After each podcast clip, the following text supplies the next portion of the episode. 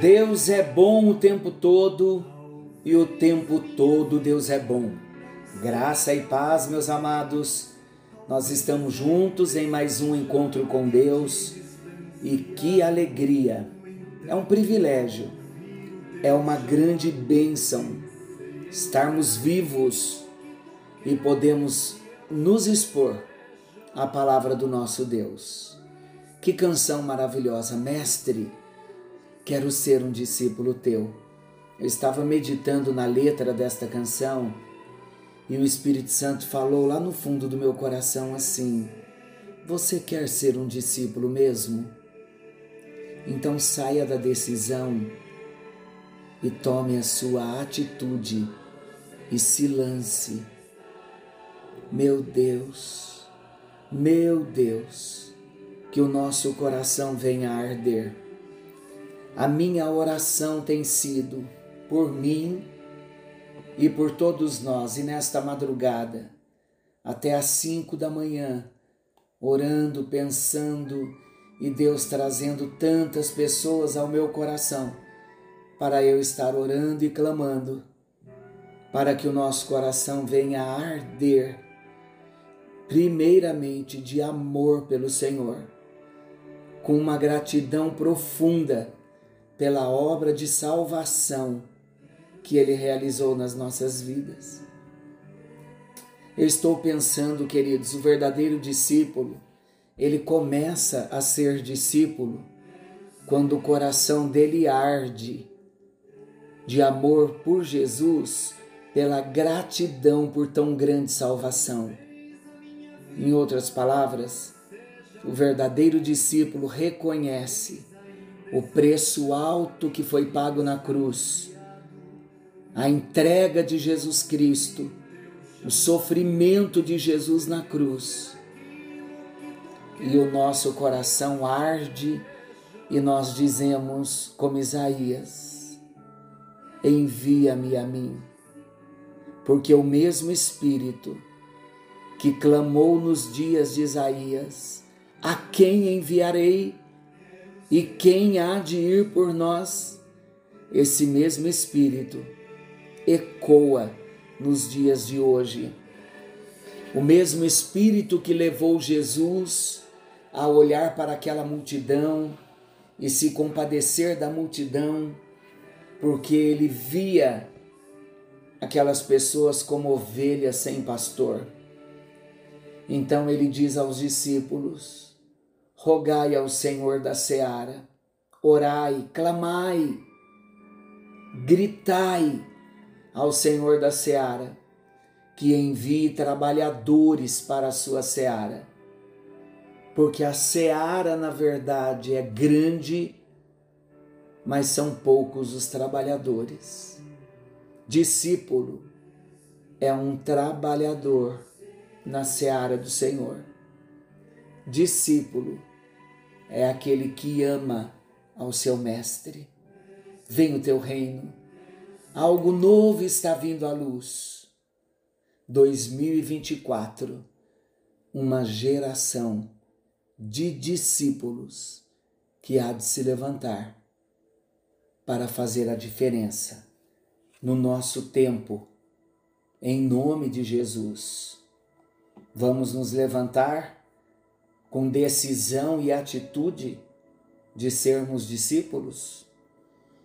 Nos encontros anteriores, nós tratamos o verbo ide, encerramos fazei e hoje nós iniciaremos sobre discípulos. Ide, fazei discípulos. Nós já aprendemos e já entendemos que para eu fazer um discípulo, eu preciso ser um discípulo. Esse é o nosso maior desafio. E quando nós olhamos para a palavra de Deus, que nós vemos esse mandato do Senhor Jesus: ide, fazei discípulos de todas as nações. Isso nos impele a sair com o evangelho fora das casas. Isso nos impele a enfrentar os pecadores justamente naquele lugar em que eles estão. É na fábrica, é no banco, é na praça, onde está aquele que você tem orado, que é o seu alvo para ser um discípulo como você. Quando nós falamos de enfrentar os pecadores, justamente naquele lugar em que eles estão, nós estamos falando, queridos, de levar a eles a igreja e não que eles venham à igreja. Vir à igreja é uma consequência de, primeiro, a igreja chegar até eles através de cada um de nós. E nós vimos também que esta missão compete a cada um dos redimidos, sem exceção, todos os que foram comprados por Jesus, todos os que são filhos, têm esta incumbência, esta tarefa, sem exceção,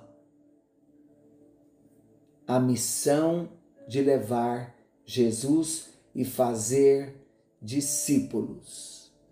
Então nós meditamos sobre a palavra ide, meditamos sobre a palavra fazei, e na palavra fazei nós descobrimos nela uma obra muito mais profunda do que aquela de entregar simplesmente um tratado ou comunicar uma mensagem ou um convite para assistir a uma reunião, senão que o chamado de Cristo exige que cada um dos enviados participe ativamente.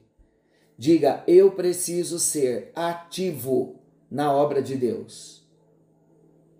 Os enviados precisam ser ativos numa obra linda chamada transformação espiritual dos discípulos. É indo, fazendo, ensinando, doutrinando. Ao enviar os redimidos, queridos, você os tornou participantes, um por um, de sua graça, dos dons e do poder do Espírito Santo. E como consequência, os nossos corações são tocados e nos sentimos responsáveis na execução da obra. É minha responsabilidade, é sua a responsabilidade. Não se exima, não fuja. Deus nos dá o privilégio de sermos seus discípulos. E por fim, nós ressaltamos que toda falta de cumprimento de nossa parte não tenha dúvida que vai proporcionar uma debilidade, até mesmo uma paralisação da obra, porque somente a nós foi encomendado esse ministério. Ide e fazei discípulos. Agora nós vamos estudar a terceira palavra do grande mandato do Senhor, a sua igreja, a minha, a você e somos nós que vamos fazer uma grande revolução espiritual, trazendo vidas para Cristo, discipulando-as e tornando-as discípulos de Jesus. Agora, preste bem atenção. Se nós entendemos bem quem são os operários, a responsabilidade que cabe a cada um e onde se deve realizar a obra, Agora então nós vamos considerar a obra em si, uma vez que sem esta consideração tudo mais de nada serve, não tem valor.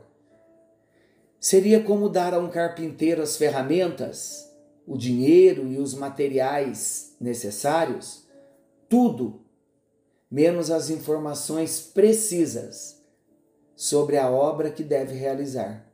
Por mais que se desdobre e se entusiasme, ninguém poderá realizá-la. Pode ser um operário da máxima capacidade e talento, mas se não está de posse das informações precisas para conhecer a índole do trabalho, o direcionamento que lhe foi encomendado, não poderá realizar esse trabalho, por mais que se esforce. O que um bom operário pretende é que a sua obra seja aprovada, e isto só é possível se as indicações estão bem claras. Nós já falamos a respeito das definições claras e agora a gente volta novamente vamos realçar que um dos grandes problemas se radica na nossa falta de definição. O Senhor define com uma só palavra a obra que os seus servos devem realizar: discípulos. Um retorno às Escrituras, um retorno à Bíblia Sagrada, para descobrir o verdadeiro caráter de um discípulo, nos surpreende, meus queridos. Nós ficamos impressionados pelo alto nível de conduta que o Senhor exige daqueles que pretendem segui-lo. Parece que aquilo que consideraríamos excelente aos olhos do Senhor seria um simples discípulo, sem muitos dons ou qualidades, e nós corremos o risco de ter qualificado de salvos, entre aspas, a muitos que estão privados da vida em Cristo. Meu Deus, sendo tão grande a importância desse ponto que começamos a tratar, se nos propomos a cumprir o mandato do Senhor e a fazer discípulos, é necessário que nos dediquemos com toda seriedade a esta consideração. Para quê? Para ficarmos livres de qualquer confusão ou falsa confiança. Urge que entendamos bem o que é um convertido, um crente, ou melhor, um discípulo, segundo o conceito de Deus. Afinal, somos nós que teríamos que entendê-lo e acomodar-nos ao plano de Deus, porque jamais o Senhor vai modificar o seu plano para nos satisfazer. Ele não modificará os seus planos, por mais que tornemos grandes e importantes os nossos púlpitos, ou os movimentos chamados cristãos, sejam eles quais forem. O plano de Deus é invariável ele não muda, nós teremos que mudar. Eu pergunto: está disposto a ser discípulo? No próximo encontro, aprofundaremos o assunto sobre esse tema, o discípulo. Senhor nosso Deus e querido Pai, eu quero colocar a vida dos meus irmãos diante do teu altar e rogar o favor do Senhor por todos nós, para que a bênção do Senhor nos alcance e sejamos transformados pelo poder da tua palavra. Age em nós neste tempo e que venha arder no nosso coração o desejo de nos posicionarmos como discípulos do Senhor. Em nome de Jesus. Amém. Amém e graças a Deus. Deus abençoe, fiquem todos com Deus e até o próximo encontro, querendo o bondoso Deus. Não se esqueçam, Jesus está voltando e precisamos estar prontos. Fiquem com Deus.